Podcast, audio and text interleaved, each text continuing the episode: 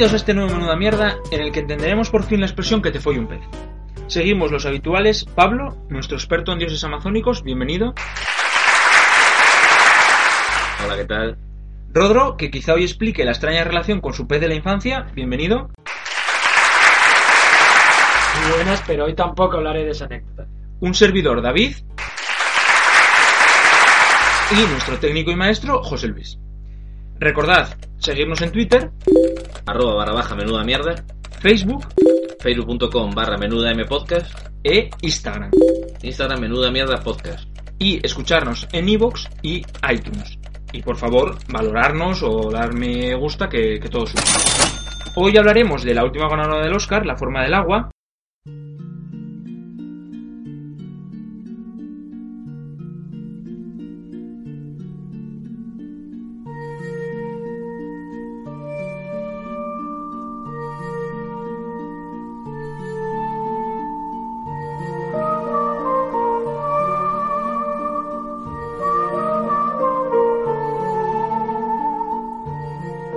Con su director, Guillermo del Toro.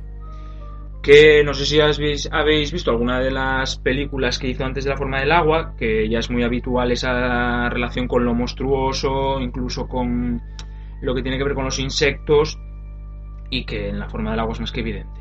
Incluso también en su faceta como novelista, pues en esa trilogía de la oscuridad que luego va a dar la serie de, de. ¿Visteis alguna de las películas que, que hizo antes de La forma del agua? Cronos, Mimic, El Espinazo del Diablo. Sí, yo en- no he visto muchas, pero alguna he visto. Por ejemplo, El Esperanza del Diablo.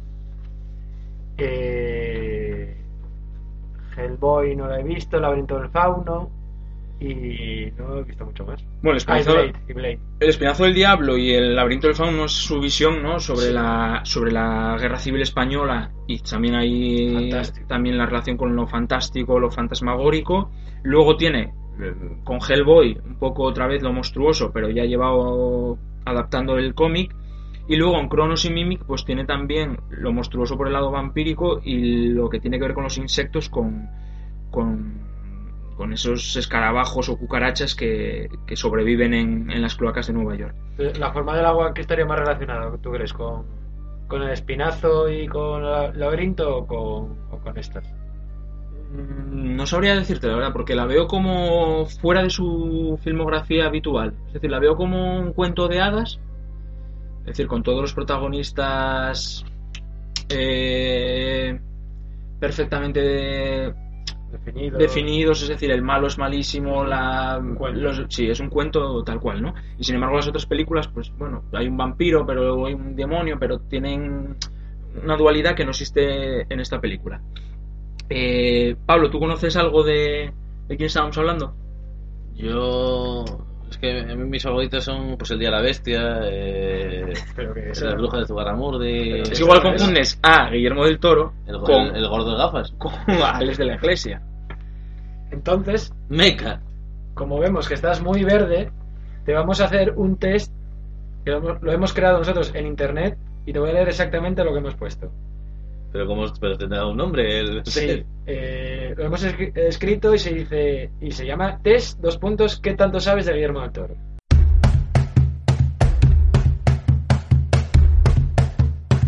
Esto es ¿Qué sabes tú de Guillermo del Toro? Entonces voy a leer exactamente lo que pone el test, ¿vale? Hay bote. Eh, sí, conocer a Les de la Iglesia. Bueno, voy a leer exactamente lo que he encontrado en internet. En este momento, el director mexicano preferido de todos se apellida del Toro. Pero realmente, ¿cuántos han seguido la carrera del director Tapatío? Que no sé qué es Tapatío, Será de un pueblo que es me imagino, ¿no? Tapatoa. Te dejamos este test para probar tus conocimientos sobre el gordo. Ahí va. El gordo es el... ¿Cómo le llaman? Cuando en 1998 secuestraron al papá de Del Toro, ¿quién pagó el rescate? Tiempo. Ah, pero no hay opciones. Sí. No me se la sabía directamente. No, no. Siempre, sí- siempre prefiero no jugármela. James Cameron, Sí. Dick Smith o Alfonso Cuarón.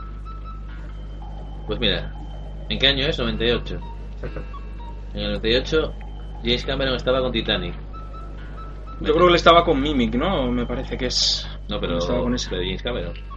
No, digo, Guillermo el Toro debía estar grabando, haciendo Mimic. Igual por eso lo secuestraron. James Cameron estaría liado en Titanic. Y el segundo no sé quién es. Rapidito, ese tiene que ser picadito, ¿eh? Por lo tanto, mi opción es Alfonso Cuarón. Muy bien. Pues es James Cameron. No, la respuesta correcta es James Cameron porque eh, yo creo que era la época de Mimic y fue el que se hizo cargo de- del- del dinero. Además la película le había dado muchos problemas a, a Del Toro porque estaban ahí los hermanos Westing, hoy ya famosos por otras cosas y al parecer pues enfadaron, no querían que fueran que fuera el director, fueron otras partes rodadas por el director y dice que fueron los peores años de su vida porque se le juntó el- la película con el secuestro de su padre y demás. Así que pasamos a la siguiente pregunta que dice, ¿con qué película ganó su primer Ariel? Mm, Ariel. el detergente. Ariel, escúchame. ¿El espinazo del diablo, Cronos o Mimic? Eh, el espinazo del diablo. Esperación de Diablo es española, lo primero. Y. Ah, claro, es que los premios Ariel deben ser sui- suizos. No, o sea, mexicanos. Sé. eh, pues es los Goyas mexicanos. Y ganó con Cronos y estuvo nominado a 8 Arieles, que bien suena, y mejor película, mejor director y mejor ópera prima. Sí, bueno, es su primera peli, ¿no? Y bueno, sobre el mundo vampírico y demás. Eh, siguiente pregunta. Su carrera en la industria del cine empezó haciendo trabajo de dirección, producción, maquillaje y efectos especiales. Bueno, podría ser maquillaje y o efectos especiales. catering. Catering. Eh, catering sería un hobby, probablemente. Maquillaje, voy a decir. Maquillaje. Correcto. ¡Vamos! Además, eso se ve representado en todos los monstruos que meten Claro, en sus porque el películas. y- director en realidad ya es ahora. Sí. Muy bien, pues a ver si sabes. ¿Qué ritual sigue para escribir? A. Para concentrarse. Usa una. Ah. usa una ventana falsa que da la impresión de que hay una tormenta afuera. B. Trabaja los fines de semana en una oficina y toma dos litros de café. C. Se echa unos tequilas de su natal Jalisco para ag- agarrar inspiración. Mm, yo creo que sería una mezcla de las tres, pero voy a decir la B. No, la B es la del café. No, perdón, la A. La de la ventana. Correcto. sí. Eso lo hago yo para dormir también. Porque tiene una casa eh, llamada Black House, en donde tiene una biblioteca y una ventana falsa que da impresión que tiene una tormenta afuera. Y con eso se inspira. Y ahí es donde vive con Carolina Bang. No, estás confundiendo otra vez. Ah, eh, se va a enfadar Alex, ¿eh? Siguiente pregunta. sabe que estamos de broma, Alex, ¿no? Cuando Del Toro era un niño, hace muchos años, Entonces era un ternero. salió buena, salió buena. ¿A qué escritor le escribió una carta para pedirle que lo adoptara? que lo adoptara. Adoptara. Como un perrito. Edgar Allan Poe, Forrest Ackerman o H.P. Marquinhos Lovecraft. Pues, pues solo, solo, solo por cariño a HP Marquinhos Lovecraft. Uy. No, fue a Forrest Ackerman, Hombre, porque los estarían muertos. un escritor de ciencia ficción y terror, ¿no? Que se basa en muchas de sus películas. Bueno, A ver si La última pregunta, estoy quedando en Venga, evidencia. ¿cuál es el monstruo preferido de Guillermo del Toro? A. Drácula. B. El monstruo de la Laguna Negra. C. Frankenstein. Pues, precisamente porque hemos preparado la forma del agua, y creo que la forma del agua está basada en esta película, voy a decir que, bueno, creo no, lo dijo él, el monstruo de la Laguna Negra. Pues no. No, cómo nos engañó. Es un hijo de puta. Frankenstein, ¿no? Que es el monstruo más. Gordo mentiroso. Pues, Pues nada, el muy mal. resultado es eh, Muy mal. ni de Alex de la Iglesia ni de Guillermo del Toro, ¿sabes? Bueno, es que, es que tampoco bien me explico. Es que más películas tiene Guillermo del Toro. Pues tiene, bueno, las dos de Hellboy. Tiene Blade 2. Hellboy las vi, por ejemplo. Blade 2, que no sé si la visteis, ¿no? Eh, bueno, continúa la acción que tiene la 1, tampoco mucho más. Y mete a su amigo Santiago Segura por ahí. O sea, pero Blade 2, la 2, la 1 no la, no la No. dirigió. ah. No, no, no, solo la 2. Y luego hizo Pacific Rim, que la 2 va a estrenarse este 2018, pero él no la va a dirigir. Y luego hizo La Cumbre Escarlata en 2015, que es una película así de una tragedia familiar, muy gótica y demás. Y ya en 2017, la película que hoy nos ocupa, La Forma del Agua.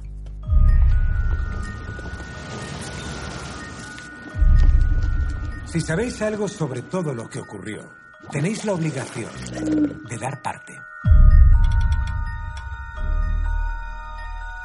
¿Qué está diciendo? Muy bien. Haz como si no supieras nada. Nuestra única preocupación es el sujeto. Los soviéticos lo quieren. ¿Lo tienen? Lo voy a recuperar. ¿Alguna lo vio entrar o salir del laboratorio?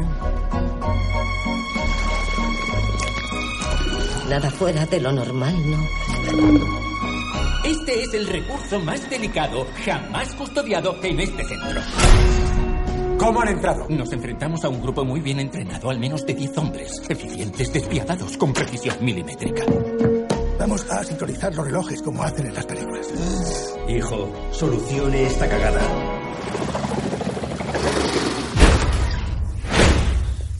Tú cumples, es tu deber, tú cumples, ¿verdad? ¿Verdad? Si sabes algo y no me lo dices, me lo acabarás diciendo. Señor, hay que volver a meterlo en el agua. Por última vez, ¿dónde está? Oiga usted. ¡Siéntase! Va por ti. Vete y llévate a la criatura contigo. Yo cumplo. ¿Qué me dices? ¿Qué está diciéndome? ¿Qué está diciéndome? Dice que muchas gracias.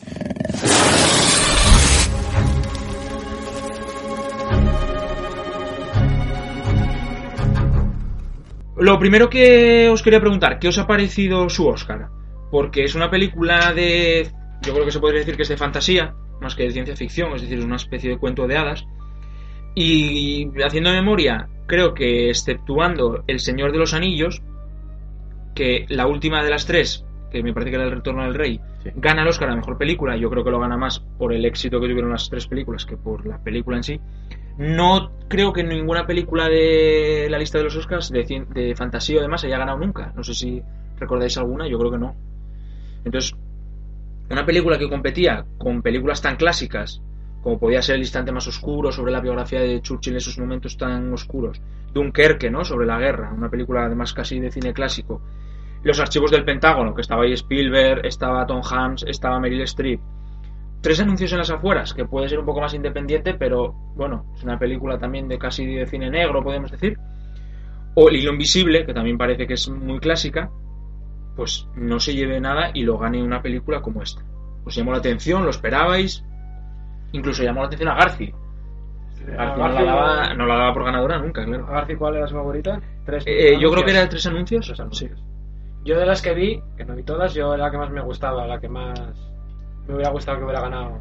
Pero aunque te hubiera gustado la forma del agua, ¿la Tres veías ganadora? anuncios. No, no. Si hubiera- te hubiera gustado más, ¿la veías por su temática ganadora? No, claro, es que era, eh, me pareció un tema raro que triunfase en los Oscars. Porque por exactamente lo que dices tú, por un tema Porque fantástico. ganó mejor película y de mejor, de mejor director, ¿no?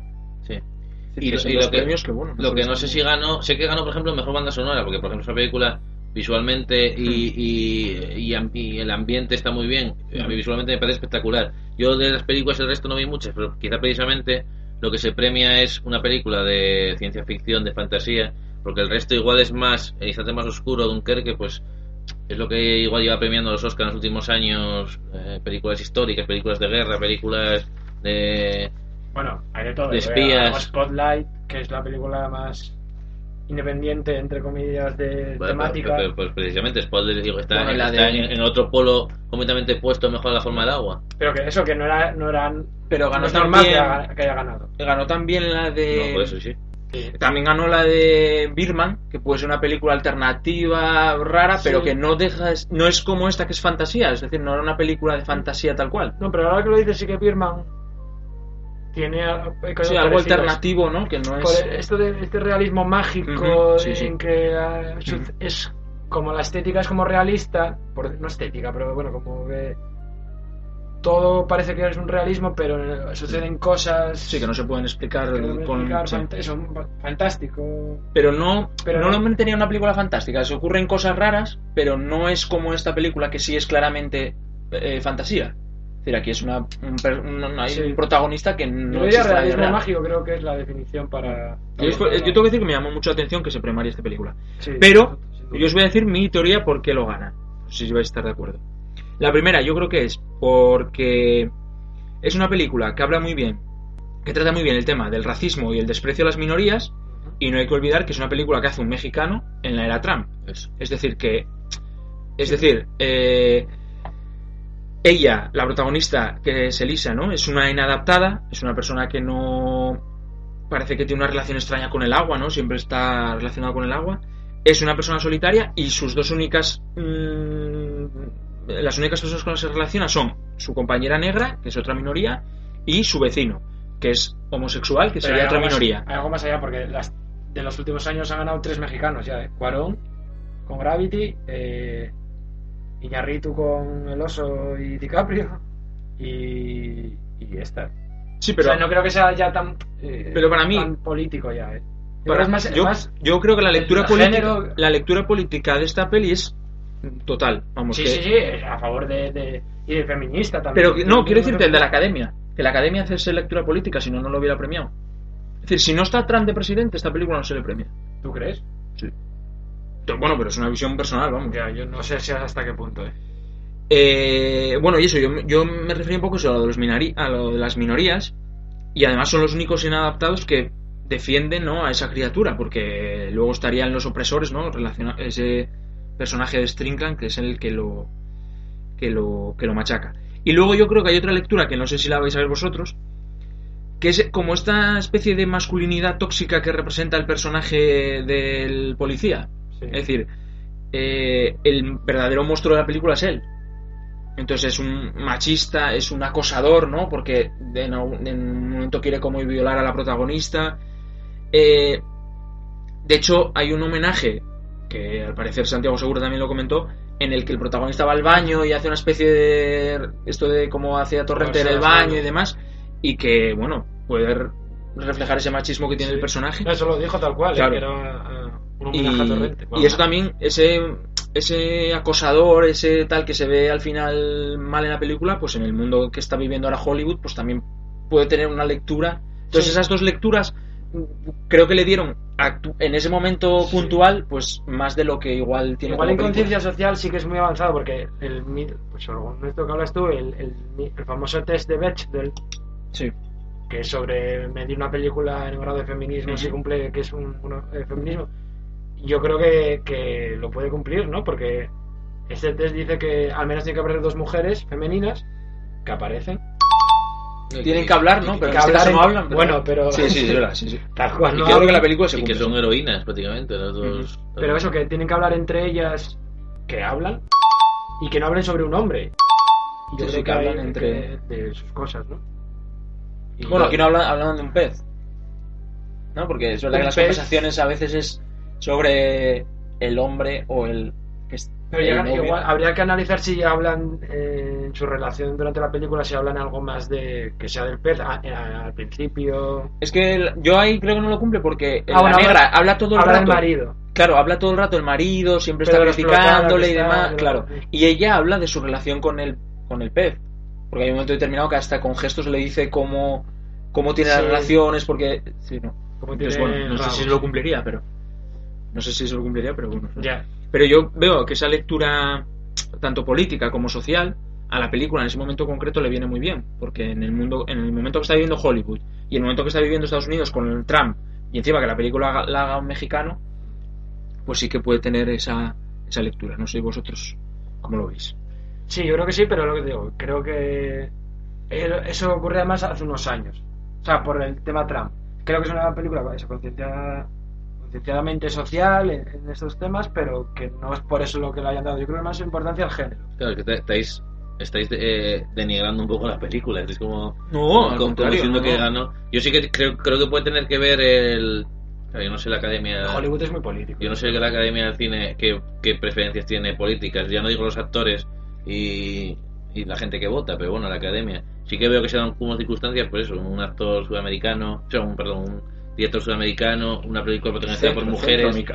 Lo, de, lo, de, lo del hombre, perdón, centroamericano, lo del hombre, eh, lo del malo ya me parece ya un poco adelantarse, porque yo creo que toda la polémica de, de Kevin Bacon y de toda esa historia que surgió, yo creo que es... Pero, ¿por qué metes a Kevin Bacon aquí? Será Kevin Spacey. De Kevin Bacon que no hizo nada, lleva casado 40 años. Kevin Bacon porque hizo la película del hombre que desaparecía. Los blancos también la saben meter. Kevin Spacey, también. O los negros, ¿cómo era?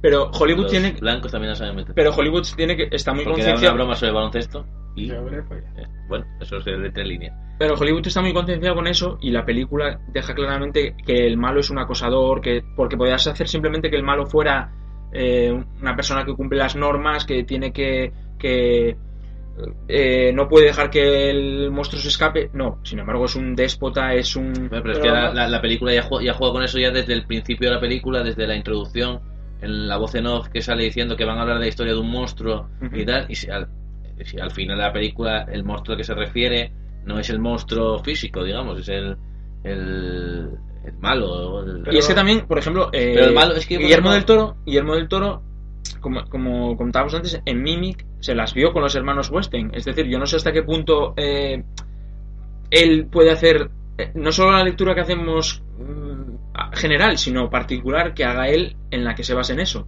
Es decir, él odiaba a los hermanos Weinstein, le habían hecho la vida imposible una película.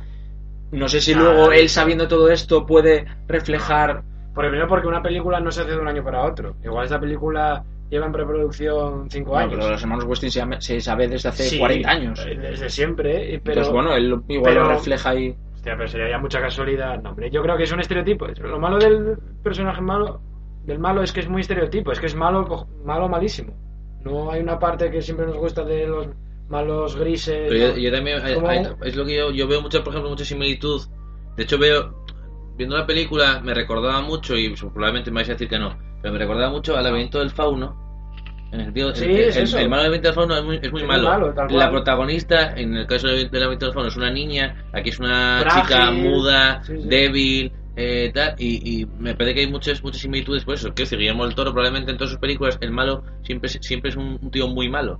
Es partido porque es un cuento. Y en verdad que los cuentos son como. Claro, los es que es eso, claro. A mí es verdad que en las películas no me gusta la gente que el maniqueísmo de el bueno es buenísimo, el malo es malísimo, Como pero es verdad que desde esta perspectiva sí. del cuento de hadas, en, en los cuentos de hadas no hay dobleces, es decir, el que es malo es malísimo. Y el- pues el actor Michael Shannon lo hace de puta madre. Lo hace, Sí, es un. Lo hace genial y le pega mucho el papel. Lo habíamos visto en la serie en Volkswagen Empire, que hace casi el mismo personaje.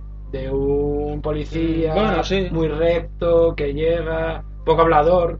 Es menos hablador en la serie, pero. La verdad que tiene una cara Sí, sí, dura, muy du- dura. Sí, las, las, las formas, ¿no? Es como muy gestos, sí, sí. parece muy agresiva. sí. También yo creo, yo creo que la intención un poco al principio de la película, eh, eh, yo creo que él, él al principio de la película es, es, digamos, como un tío justo en el sentido de, de, se- de seguir la, la una, ge- un policía que cree en la justicia, no en la justicia, me refiero, que Sí, en el- es muy recto, digamos, Sí. al principio, y luego se va, digamos, pudiendo físicamente, de hecho, en la película, con lo de la metáfora de la mano, pero yo no lo veo en realidad tan malo, lo que pasa es que al final es un chiflado como en todas las películas de Guillermo del Toro, que el malo al final acaba siendo... Eh, siendo Yo creo que también, no sé si lo estoy llevando mucho a lo político, pero es verdad que yo creo que también hay una lectura de lo que fue Estados Unidos en esa época que se puede estar repitiendo en la Sí, actualidad. también la Guerra es decir, la Fría Guerra y- Fría. Estados Unidos representaba de alguna forma el, la sociedad como tenía que ser, la democracia, el sueño americano. Que, que lo representa él, es decir, lo que tú dices, el hombre perfecto, su mujer es perfecta cuando llega a casa, tienen relaciones sexuales mm, perfectas, sus hijos son perfectos, se compra el coche perfecto y sin embargo luego esconde lo que era Estados Unidos, es decir, la lucha, la caza de brujas, eh, perseguir al que no es lo mismo, que también se puede ver en ese camarero Sí. que le gusta lo homosexual y es eh, súper Sí, que es agradable, cole- su, es colega del padre hasta que... su cafetería es perfecta, hasta que se insinúa. Claro, y en ese momento, y además es tan malísimo que no solo rechaza al otro por ser homosexual, sino que en ese momento además entra una pareja de negros, ¿no? y les dice que, que ahí no pueden ni merendar. Pero, pero también, también yo creo que no se aprovecha el tirón de lo que dices tú la situación. También es verdad que si reflejas Estados Unidos en los años 60, tienes que reflejar eso, una, una sociedad racista, homófoba, quiero decir, eh, en conflicto con, con otros países. Pero yo lo que digo que se, Igual, está- igual, igual es bien bien el contexto de los años 60 para la película, pero no sé si estará buscado lo que dice Rodrigo. De hecho, eh, al parecer, lo que hablamos antes del monstruo de la Laguna Negra, creo que Guillermo el Toro lleva años queriendo hacer una continuación, un- una, o quería hacer la versión de la película desde, la, desde el punto de vista del monstruo. Igual, quizás sí que lo lleva a los años 60 para ubicarlo en ese contexto, pero igual, quiero decir, no es, no es que esté buscado aposta para aprovechar la coyuntura ahora actual. Eso, claro, nunca, nunca lo sabremos. Nunca ¿O lo sí? sabremos, pero a ver, yo la lectura que hago desde hoy es que tú, Vamos puedes, hacia atrás, claro, tú siempre puedes eh, coger las épocas que quieres para hablar de hoy. Es decir, tú siempre acabas hablando del presente. Es decir, el presente del pasado de Estados Unidos, tan duro como fue en esos momentos, que en aquel momento todo el mundo veía lo, eh, lo comunista como algo que iba a acabar con el mundo, y de repente lo que era más radical era esa visión de Estados Unidos de perseguir a los suyos, de tal, puede estar viéndose desde la perspectiva actual de lo que está pasando en Estados Unidos con Trump, que no deja de ser, pues, alguien que está acabando con lo que se, lo que es o, o que Sí. quiere volver a hacer ese sueño americano que no es en verdad un sueño, es más bien una pesadilla. Ah.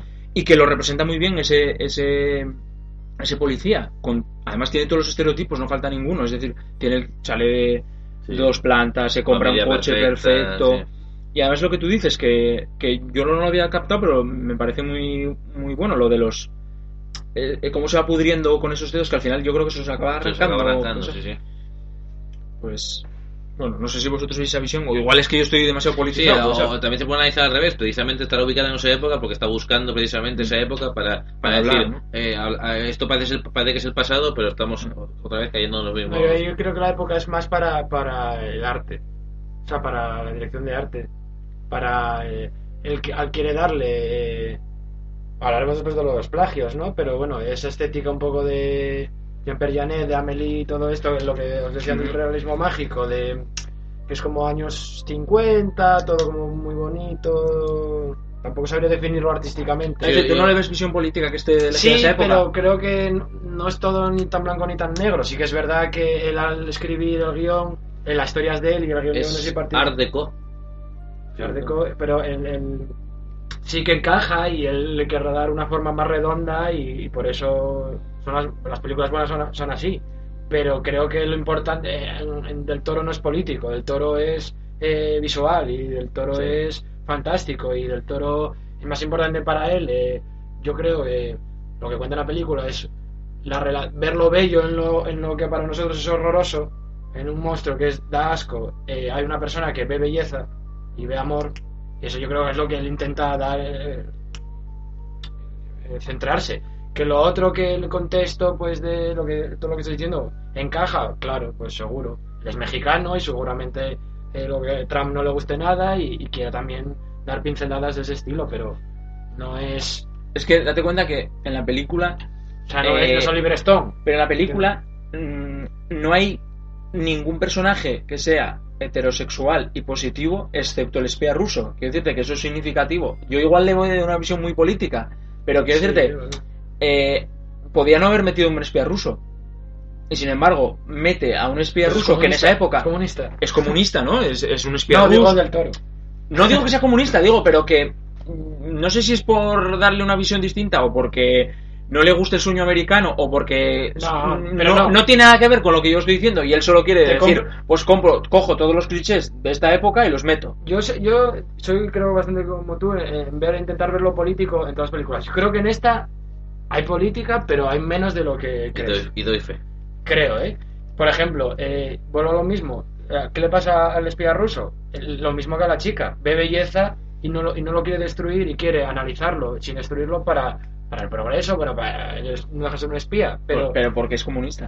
pero porque es comunista y cree en el avance de, de- Pero no deja muy bien a los comunistas, ¿eh? Porque esto no es Bueno, es la verdad ciencia. que sus... Es cuestión de no- que ellos no aprendan lo que dicen, que los americanos tampoco. No, y además, el, No, si pero- quieres el espía pero- sale bien, pero los compañeros del espía Eso, son... com- esos, esos, Pero ellos, el- ellos no quieren no quieren destruirlo porque quieren, o sea, el, el espía No, no, el espía él- sí, él- le- le manda- eh, los, jefes, digamos. Pero él cree que, que el, el bicho cura enfermedades y tal, él cree que puede, que puede tener Todo, pero- otra utilidad Pero que no sus jefes, sus jefes es el Ah, no, no, yo me refiero al, Los jefes dicen que si no, a que si no pueden eh, eh, aprender de él, que los americanos tampoco. al que ayuda, spoiler, a la protagonista a, a salvar a- a- al monstruo.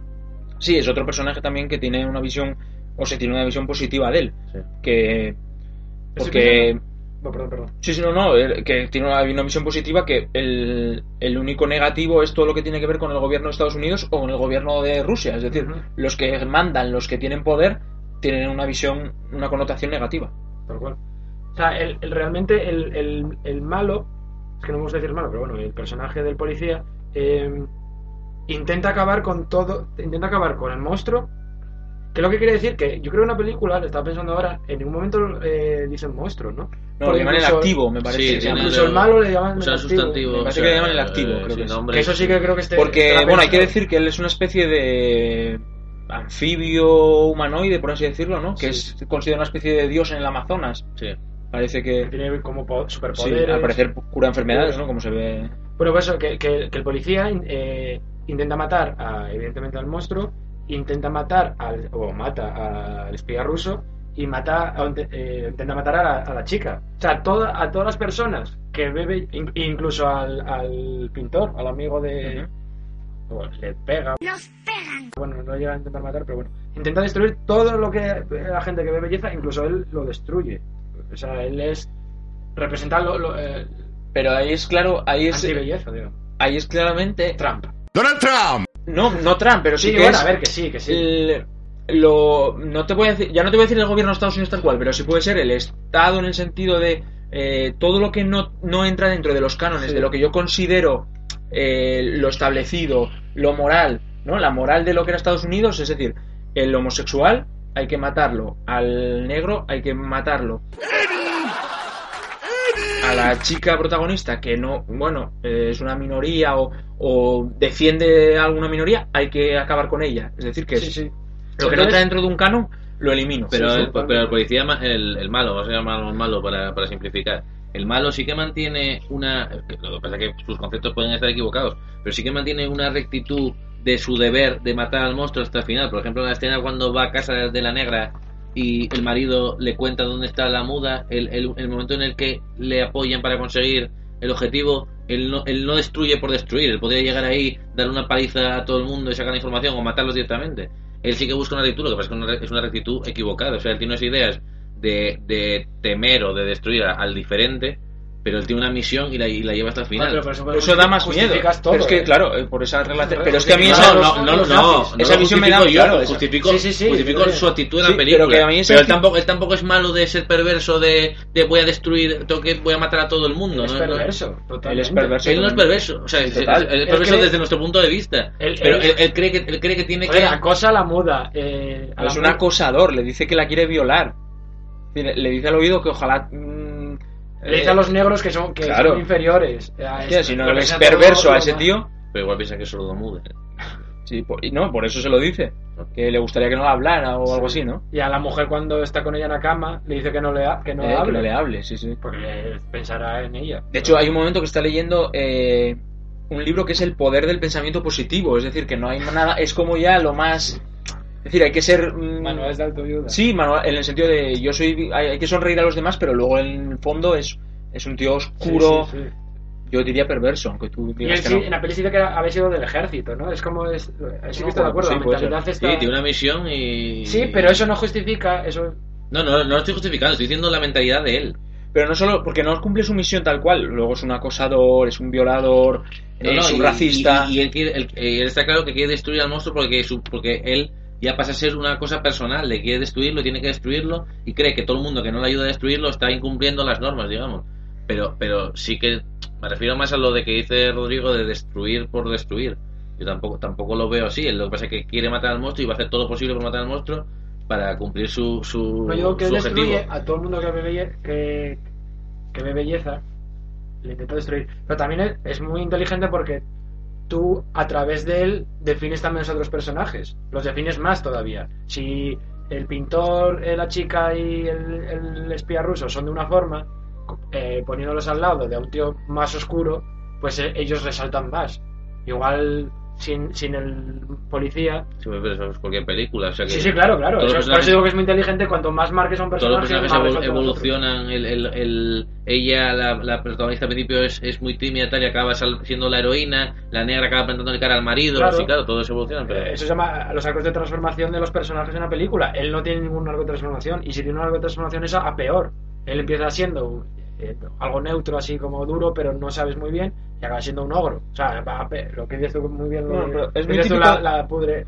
Pero la es muy típico de los, de los dedos. es pues muy típico de los moral. cuentos clásicos, ¿no? Es decir, ella Sí, es la sí, protagonista sí. Es un y va a ser siempre bu- la buena, aunque tenga mm, esos obstáculos que no le, le impiden estar con, No con eso. el ser querido y, y, y él lo mismo, ¿no? Él cada vez está cayendo hacia, hacia lo peor. Yo creo que más que, que perseguir la belleza o estas cosas es como perseguir aquello que no entiendo. Es decir, eh, yo tengo mi vida perfecta, mi mujer perfecta, mis hijos perfectos y hay algo que no me llena, que la vida me dice que no está bien.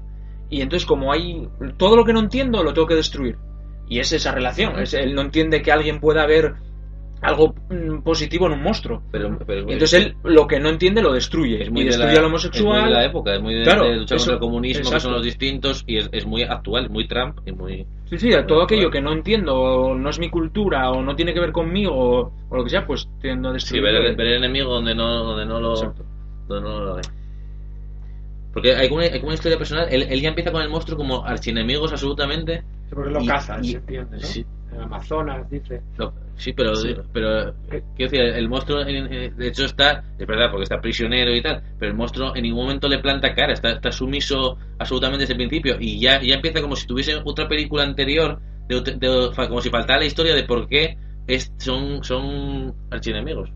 Pero eh, yo creo que el monstruo, mm, esa sumisión, que esa actitud del, del monstruo, bueno, del monstruo, de Sí, del la- monstruo, sí, del pues, activo, pues, como era el activo, puede hacer que el espectador sienta más empatía hacia él, porque no te enfrenta, no es agresivo, es decir, que eh, se deja de alguna forma pegar, pero luego con la chica eh, come con ella, la música le encanta, es decir, que él ve que lo que está haciendo el otro no es normal y él lo asume como bueno, Sí, sí, porque es decir, tal cual esto eh, es como si fuese la bella y la bestia, porque no deja de ser como Sí, sí, las semillas inmortales, de- sí, la bella y la cual, bestia, o sea, o cual, el amor imposible o, o la- como la bella y la bestia. Pero yo, yo, yo un poco... Pero una cosa, un segundo, y, y que es verdad que la bella y la bestia, eh, el- tal cual lo que estás diciendo tú, eh, es un ogro, es un tío que maltrata a Bella, eh, la rapta, todo lo, es un lo- secuestrador y un maltratador. Exacto. Y, y aquí no, aquí él, él se muestra como original, la, bueno, solo es malo, solo es mal, o sea, solo se trata mal al policía, claro, claro, porque es el que le también o sea, te-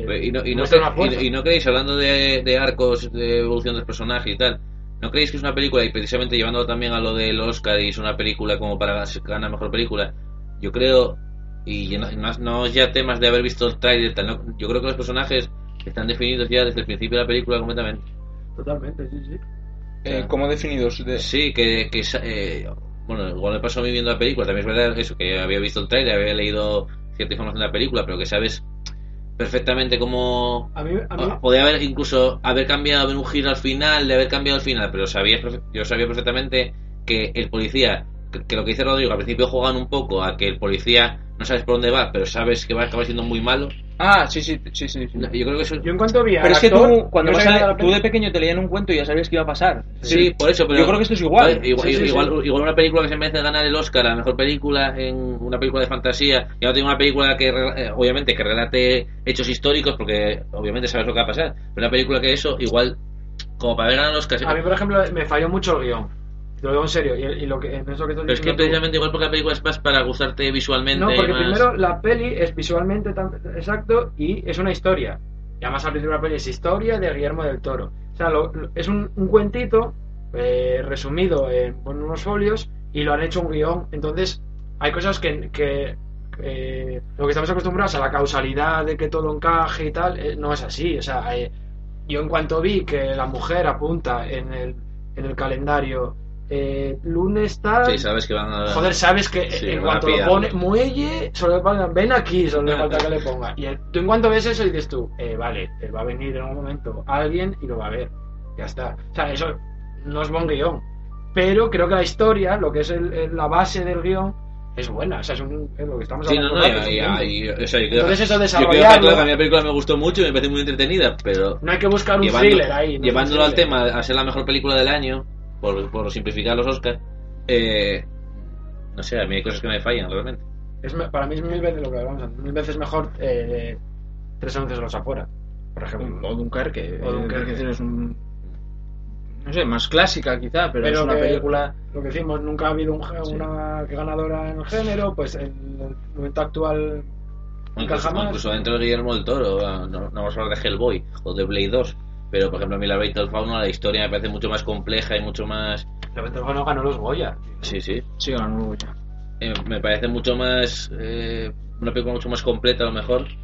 Que... Yo la veo, yo la veo igual. Es decir, una película Yo totalmente también, de pero- malos y buenos. Es decir, eh, es verdad que él es un franquista, tal, pero es una persona sin dobleces, Igual es absolutamente Fauna te da mucho más eso, a- a, perverso. fa- a mucha más fantasía y a mucho más otros mundos y tal que, que esta película que en realidad está solo el, el, el, el monstruo. Bueno, y, por poner un pero a la película, aunque quizás ya le pusimos bastantes, y aunque hay muchos vídeos circulando en todas las películas que está basada, ¿no? Amelitos, estas cosas, pues ahora está denunciada por plagio, ya que el hijo de un premio Pulitzer, pues dice que la novela de su padre, pues tiene mucho que ver con, con la obra de Del Toro. No sé si yo no conozco ni la peli, ni la novela, ni el premio Pulitzer, ni nada, pero al parecer, pues es la misma historia y del, del, del Toro dice que ni que ni ha leído la obra ni nada. Yo, yo, yo por ejemplo, eh, yo esta no lo sabía, este, esto del libro que me estás contando. Pero yo, yo la película la vi totalmente virgen. Yo sabía un poco que iba de, pues, de un monstruo y tal. Y la relación, pues algo, pero muy, muy básico. No había visto casi imágenes ni nada. Y cuando me pongo a verla, eh, a los 5 o 10 minutos digo yo, hostia, ¿cómo se parece esta película a las películas de la Amelia y Perjonet? Te, te lo juro, ¿eh? Hostia, ¿cómo se parece? ¿Cómo se parece? La, la- el arte, ¿eh? La dirección de arte. La estética, digo. Esto es eh, Amelie, esto es Delicatessen, esto es Largo Domingo de Noviazgo y tal. Entonces yo la vi en casa. ¿eh? Paro la película y yo empiezo a buscar, hostia, eh, y puse Marc Caro, que Marc, John Perjonet grababa siempre con Marc Caro, que Marc, Marc Caro era el, director de arte, pero también era el director. Digo yo, pensaba que eh, Caro tenía que estar trabajando ahí. Digo, tenía que estar ahí metido seguro. Y puse en Google, eh, eh, Marc Caro, la forma del agua. Y me aparece ya las noticias de que Jean Per... Yo no tenía ni idea, de verdad, ¿eh? Que Jean Perjonet ha dicho, Jean Perjonet, el director de Amélie, eh, que se ha basado en películas como Delicatessen y que, que no lo dice que es un plagio porque no hay nada que denunciar, pero que hay escenas exactamente igual, eh, la estética es igual, eh, mil cosas. O sea, es que es, hay cosas que es tal cual. Ahora, ¿es plagio, homenaje, eh, referencia simplemente?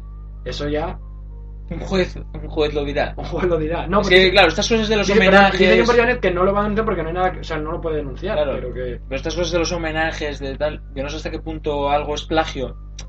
Cuando coges una historia y la reinventas, aunque coges la misma historia, por ejemplo, tú cuentas una historia eh, y cuenta Tarantino esa misma historia y va a ser totalmente distinta aunque sea la misma historia. Es decir, Claro. aunque este premio es Pulitzer, yo no sé, claro, igual es la y dices tú, no, no, es un plagio porque está todo igual. Pero igual es una obra que se basa en un mismo comienzo y de repente tú la reinterpretas o, claro. o le añades otro, otra categoría que, Es como lo que decíamos otro día de Wakanda si es eh, el Rey León, o Rey León es Hamlet. si Claro. está copiando a Hamlet. claro, Sí, pero yo, por ejemplo. Y es lo que decíamos una vez de que todo está contado, todos son siempre las mismas historias reinterpretadas. ¿no? Claro. Pero yo, por ejemplo, esto que dices exactamente de que si es un libro, la misma historia, el guion, digamos, eso ya no lo sé. Eso ya puede Ya, ser. Eso es lo que puede ser más distinto. Claro. Pero yo que hagan una escena eh, igual. O sea, pues que eh, él dice que la escena en que el- la chica, la muda y el amigo, el pintor, están sentados y están viendo la tele y empiezan a bailar lo que está bailando en la tele con los pies sentados. Eso es, en Delicatessen es exactamente igual, lo mismo. Dos sentados en la cama y empieza la peli, una, o sea, hay una televisión y empiezan a bailar y tal. Además con la misma estética, como tele antigua, en blanco y negro. Sí, las, es- muchas de las escenas también de ella con el monstruo están basadas Tal en la película esa de la, de la Laguna Negra, es, me parece. ¿no? Y en El Delicatessen- monstruo el monstruo y la mujer. pero él tampoco lo verdad, y en. Delicatessen también en- hay una tal cual, que es eh, eh, ellos cierran el baño, tapan el baño, lo llenan de agua, se les llena de agua, pero es como un accidente, y se empiezan a besar debajo del agua dentro del baño. Exacto, o sea, lo mismo, Sí, sí, es tal cual. lo mismo. Entonces yo no creo que Guillermo del Toro haya dicho, habrá visto la película, ahora tiene en mente, es el realismo mágico, es que es exactamente el mismo género en el fondo. Aunque no sean monstruos, bueno, sí, en que salen como una especie de monstruillos. No, en pero, ¿Tú dirías que esta peli es realismo mágico? Tal cual, Sí. absoluto. No, no, Absoluto. bueno, por saberlo. sí, sí. Yo, yo para mí, absoluto. No sé, no estoy... No, no, bueno, no sé, yo lo veo más como fantasía, es decir... Pero es que lo mismo en el fondo. Para mí es lo mismo.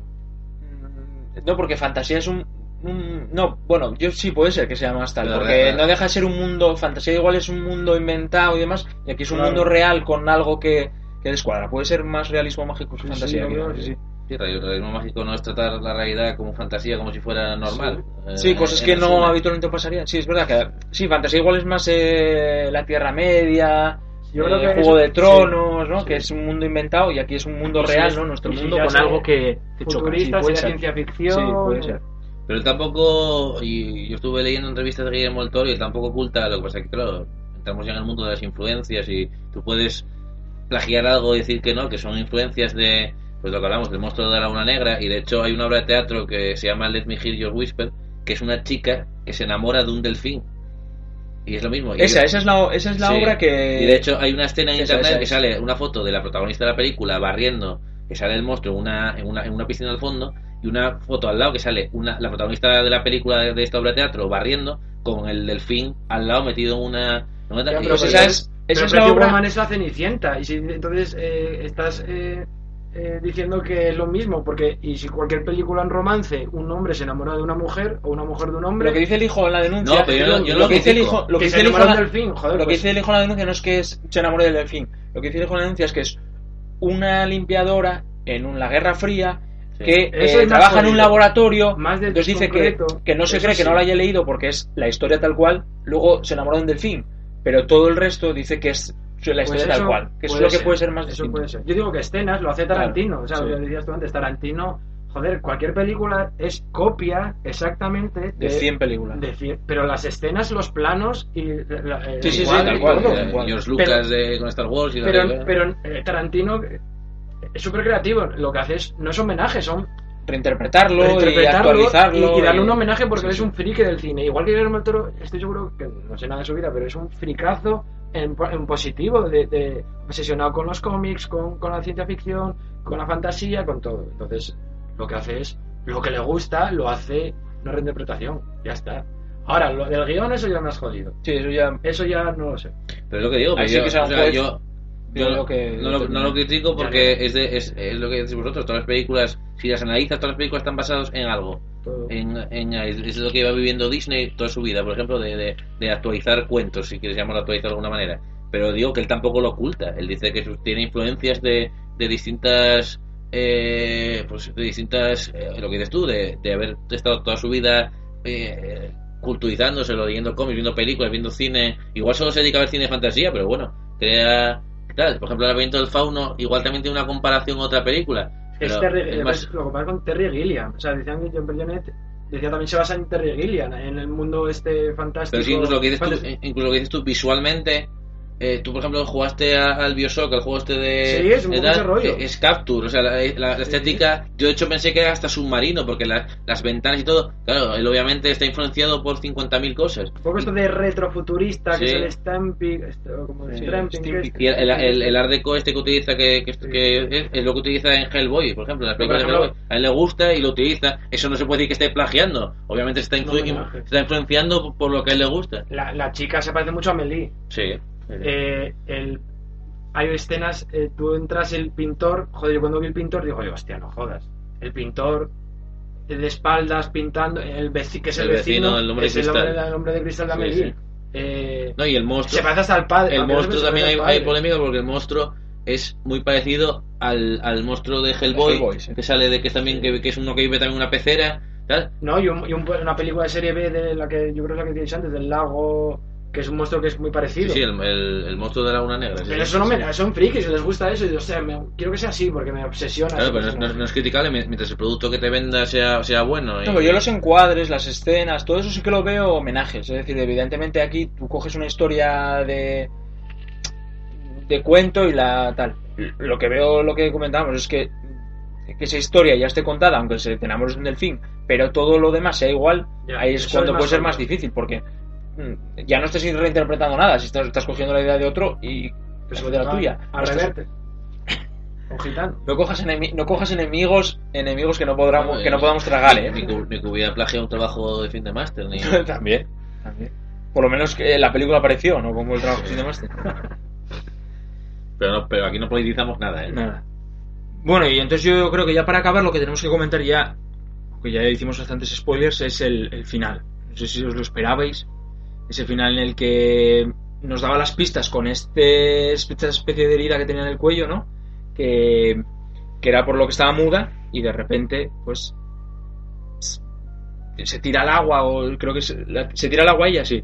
O no, No, es la el la que la salva, ¿no? el monstruo y se lleva muerta ya. es verdad. Sí, es verdad, es verdad. Y la salva él en el agua. Que también deberíamos comentar algo, algo de esa relación extraña que está toda la película eh, con el agua, ¿no? No sé si lo notasteis o... Sí. Decir, ella, de hecho, ya la película empieza y llega al agua y se masturba, pero se masturba en la bañera, ¿no? Muy sexual la película, ¿eh? Sí, sí. Además ese inicio a mí me sorprendió, la verdad. Porque, y además lo hace en el agua. Sí, sí. Y es como la liberación también de la mujer un poco de, de- de sexualmente, que nos ha mostrado en el cine muchas veces, en, Sí, sí, sí, en el sí. cine de Hollywood, una mujer masturbándose, además la imagen de la, la mujer delicada. Además no, no lo en el mosquita sentido... muerta, sí, entre comillas. no hace, no- además no lo hace como algo... es- no sé, lo hace como no, muy no. natural, Sí, sí. ¿no? Sí, sí. El- el- el- también hablan con el, con el amigo del sexo, de... Y- y yo os lo que hablaba antes de lo, de lo que decía yo el homenaje, el homenaje no, perdón, de lo del que el recuerdo a lo de Bioshock. Yo, eh, es que incluso las ventanas son en plan como de como ventanas grandes redondas yo, y es, es todo como en el, donde, el búnker o sea el búnker no donde trabajan ellos que es como subterráneo a mí me Sí, yo, parece yo de, submarino, yo de hecho llegué a pensar que era una ciudad bueno, pues igualmente influenciado por lo del videojuego este. Sí, pero yo- a pensar yo- que era todo como eh, muy oscuro todo es siempre como de noche. Yo en la película Eh, pensé eh, también en Bioshock, o sea, me vino a la mente el ella en, el en la escena del autobús eh, ellas como que trabajan todo el trato de noche y tal La- el bar donde tal es todo como muy oscuro y es todo como eso eh, llega a pensar o tiene como toques como submarinos las ventanas son como ojos de, de buey grandes todos son como no sé si puede ser que tenga relación con Y lo que dices tú de las, bra- de las heridas, que se llamarán, que es también un poco de eh, un defecto que se convierte en su salvación. O en, o- o en bello, también es lo mismo. O sea, en el fondo, ser, sí. de- de- Pero yo lo que me pregunto es si lo esperabais, porque yo sinceramente Yo sí. no me esperaba. Yo creí que se iban a separar, es decir, que no iban a acabar juntos, es decir, que como que de alguna forma él se iba a ir a. a- bueno, no sé si pues, a su mundo de. O su reino del agua, lo que sea, y ella se iba a quedar aquí, Yo- aunque más feliz, ¿Sabes pero no me esperaba ese final. ¿Y sabes por qué? Porque eh, al ser un cuento, yo eh, pensaba que iba a ser todo final happy end. Y entonces yo al- cuando llegan al muelle, que ya se- lo- me lo esperaba, yo soy muy malo eh, adelantándome las películas, pero de verdad que en esta lo pensé y sa- yo intu- intuía que se iban a ir los dos de alguna forma. eh, pues no sé, ya él tocándole, o sea, salvándole, lo que sea. Yo lo veía más. Mm, es decir, viviendo él en su casa que yéndose la- el decir, que- sí porque no, digo cómo se va a vivir ella al mar es decir cómo va pero Ya. bueno el, el- es verdad que el cuello daba esa pista de que iba a tener las Yo manos no, para respirar lo del cuello no lo había pensado, la verdad. Pero sí que de alguna forma, no sé. pero bueno hubiera estado bien el final no de eso el, Un día más el en- comercio por la mañana en la casa. Sí, sí. Chiqui, ya estoy aquí.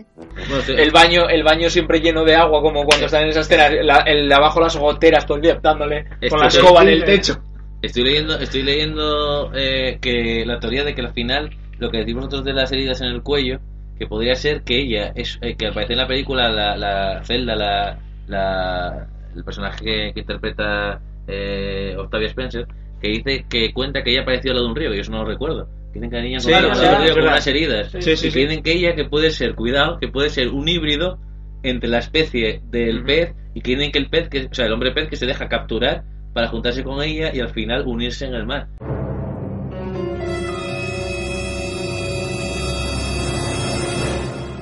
A ver, ella sí es verdad que lo que dices. Sí, sí, hay una relación clara con el relación agua. con Y por eso luego le- no, al no. tocarle se le crean, o sea, se le abren las, las blancas y puedes pero, pero que no ella lo en había pensado. que Sí. se masturba en el agua, tiene relación Sí, que como, agua. que como que tiene necesidad de, de tener Sí. contacto con el agua. De hecho, Mira. bueno, trabaja de limpiadora, siempre está con la fregona, Sí, sí. con el... Bueno, siempre tiene algo, una relación ahí con el chico, No, es verdad que sí, eh, lo que tú decías, la estética de lo submarino, luego sí... No, acaba de ser lo más machista que escuché. no, no, no, no, no lo digo por machista, digo porque si te fijas siempre está limpiando y está echando muchísima agua, Sí, es que está, siempre está está- rodeada está de agua. siempre, siempre está Pero presente el agua. que ¿verdad? limpia mal. No, no, no, no, digo que... Es poco profesional porque si si está limpiando y echa más agua. No, pero me refiero que siempre aparece en sus escenas Sí. rodeada de agua, ¿no? Yo, yo sí que pensé que al final iba a haber un giro, lo que, lo que decía yo de la película, que me parece que desde el principio siempre es el final. Yo sí que pensé que iba a dar un drama, que al final el monstruo iba a morir y o No, que, o porque que no iban ves a no morir dos. pega a estas películas ser traje, trágicas.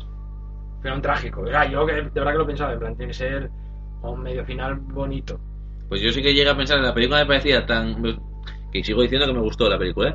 Pero me pareció me fue pareciendo tan obvia que sí que pensé que al final iba a haber un giro de... El, yo apostaba por el por el monstruo, que el monstruo al final iba a morir y que iba a quedar el misterio de, de tal, lo que sí iban a vivir al mundo submarino con Jack. ¿Sabes lo que también me pasa? Que ojalá, hay películas bonitas y esta película es como. Y, no tengo cosas muy malas que decir, pero como que sin más. Sí, es sea, que no, no me va a cambiar no la vida no es, No, no es ni una película lo, que, la vuelva a lo ver que hablaba yo de del vez, Fauno es que no, es, ni excesivamente dura. De hecho, yo pensé que iba a ser mucho más- como a mí, joder, a mí Laberinto del Fauno, hay muchas escenas que me parecieron muy gores del Laberinto del Fauno. Que hay una que me acuerdo que le cortan la- con una cuchilla la boca, el tío, no sé qué. Y esto me pareció bastante light todo. eh, A mí me parece más dura eh, Sexualmente. el laberinto del mucho, más, fauno. mucho más dura. que la niña muere en el laberinto del Sí, fauno. sí, no, bueno, y que al final No, incluso y el, Lo gato y lo que hablaba, el- gato apenas se ve. el franquista, el, el- el- que se coma un gato, ¿no? el franquista, el, el, el es, es, es, es un hijo de puta. Aquí no, esto es bueno, es, es malo, pero no es tan Hombre, violento. Desde tu perspectiva, Sí, no, perverso, no, pues- pero me, me refiero más a escenas. Me refiero más. claro, para ti es un funcionario cumpliendo, cumpliendo su deber, claro. Levantándose a las 8, trabajando. No, pero me refiero que yo pensé que iba a ser mucho más gore la película, mucho más. El tío que va a ser. Se iba a ver escenas de mucho más violencia por su parte. Y es todo como muy pretencioso, a lo mejor, muy que quiere ir de, de dura y tal, y al final se queda un poco en. Está, por eso tenía esperanza en el final. Pero bueno, al final, oye, final feliz, que siempre, Con lluvia. siempre también. gusta a la gente. En taquilla no sé cómo. De agua otra vez. En taquilla sabemos cómo. Ni idea. Porque igual también tiene que ver eso con ganar el Oscar, porque yo creo que Oscar últimamente se está moviendo Ni- muy. ¿Cuánto se ganaría Wakanda? eh, Black Panther. No, pero no estaba. Digo, me refiero de, las Pero de, las, de las nominadas. La llama ¿Te imaginas? Wakanda, ¿eh? Le hicimos, o sea, no- le hicimos un test y La nueva de Marvel, Y no, la nueva de Marvel, no Wakanda. sirvió para nada. ¿Te imaginas que hubiera ganado una que no estuviera nominada? Bueno, como lo- cuando dieron el, el premio aquella vez, que estaba mal dado. Aquella vez con Spotlight, ¿vale? Con, no, Spotlight no, con el año pasado, hombre. Sí, sí. Moonlight y Moonlight. la, la, la. O sea, que tampoco sería tan extraño. Bueno, y entonces ya para acabar. Que si hubierais. Si hubiera. Si hubiera. Si hubiera. Madre mía. Perdóname ahí, ¿eh? Joder, que lo dejas. Y ya para acabar. Si fuerais de la academia. ¿Qué película. ¿Con qué película os hubierais quedado? Garci, eso que lo diga Garci. Eh, yo Ojalá, ojalá un día, en menuda mierda, podamos aquí Garci. presentar a José Luis García. el, el auténtico José Luis. El no- no auténtico este José Luis, no, no el técnico, el verdadero. Que decíamos antes, yo creo que como José Luis Garci. el- tres, me- tres anuncios. Tú no, José Luis. Tres anuncios a las afueras. En Sin las duda. Me Pues yo, yo ahora pensando que además me viene muy bien a esta calentura, yo creo que la forma del agua. La forma del agua. Te- eh, es decir, lo has quedado con Sí, porque eh, lo que hablabas tú al principio de, de- del programa, no entiendo por qué la ciencia, la ciencia ficción o la fantasía no puede ganar. O sea, el retorno del rey, el retorno del rey, vale, puede, os puede parecer una basura de película, pero tiene su público, No, tiene hostia, su. pero no, el retorno de- Y visualmente a mí me parece espectacular. el retorno ¿Por qué? hostia, pero porque la ciencia ficción. Eh. Porque hay que darle los premios a Meryl Streep todos los años porque hace No. eh, biografías de personajes. Estoy de acuerdo, pero te, te digo lo mismo que las comedias. ¿Por qué no se le da una comedia? Bueno, pues ¿por- porque no, se da, porque no se da una más de- comedia. más de lo mismo. Si la película es buena, porque Pero a no mí me parece que hay que darle. Es que decirte, a mí no me parece la forma del agua la mejor. Es decirte, yo defiendo el género fantástico y la ciencia ficción, vamos. Pero a mí este año no me parece la mejor película la forma del agua, es lo que quiero decir. A mí. Es que yo no vi el resto. Entonces, a mí me gusta mucho Tres anuncios en las afueras, me parece un peliculón. Y luego me gustó mucho Dunkerque, me parece la hostia. la segunda. Y, y me gustó mucho también la de los archivos del Pentágono, la verdad. Que es que Spielberg al- es que nunca decepciona. A mí también me gustó la de El instante más oscuro. Sé que no es la cosa más moderna del mundo, pero es que a mí también, pero gustos personales ya, eh, de ese tipo de películas históricas. Es la, la de Truman, ¿no? No es la de Churchill. De, madre mía, la de Churchill. Capote, ¿no? Eso de Truman, es la de Churchill. Y la de. Ya es una. Una curiosidad, la de, la de los archivos del Pentágono está bien. Está muy bien. Porque con Tom, Tom Hanks Es y- como eh, la relación de la libertad de prensa para sacar un- bueno, unos archivos del Pentágono, a ver si los pueden publicar, y la presión que hizo el gobierno para que no los sacaran, y está basado en personajes reales, y, es el, el- uno de los... El personaje que hace Tom Hanks es el que luego va a apoyar a los que sacan el Watergate y hacen que Nixon... ¿Crees que, crees que podría tener, ¿Crees que podría tener un menú de mierda? ¿Es caso real? Sí, todo- yo creo que Spielberg, cualquier película de Spielberg puede... Sí, es un caso real, sí. Y los personajes están en personajes reales. Cuando hacemos un especial Spielberg. Pues yo creo que el próximo, ¿no? Bueno, porque ¿Os no- parece? Nos comprometemos al próximo Que nos lo dejen. Spielberg. Por ejemplo, a podemos hacerlos después de hablando su última película y comentando un poco todas, ¿no? ¿Os parece? parece ¿Una idea? Pero ¿qué día? Mañana. Vale. Pues hasta aquí este menuda mierda. Nos vemos pronto, quizá con Spielberg. Adiós. Hasta luego.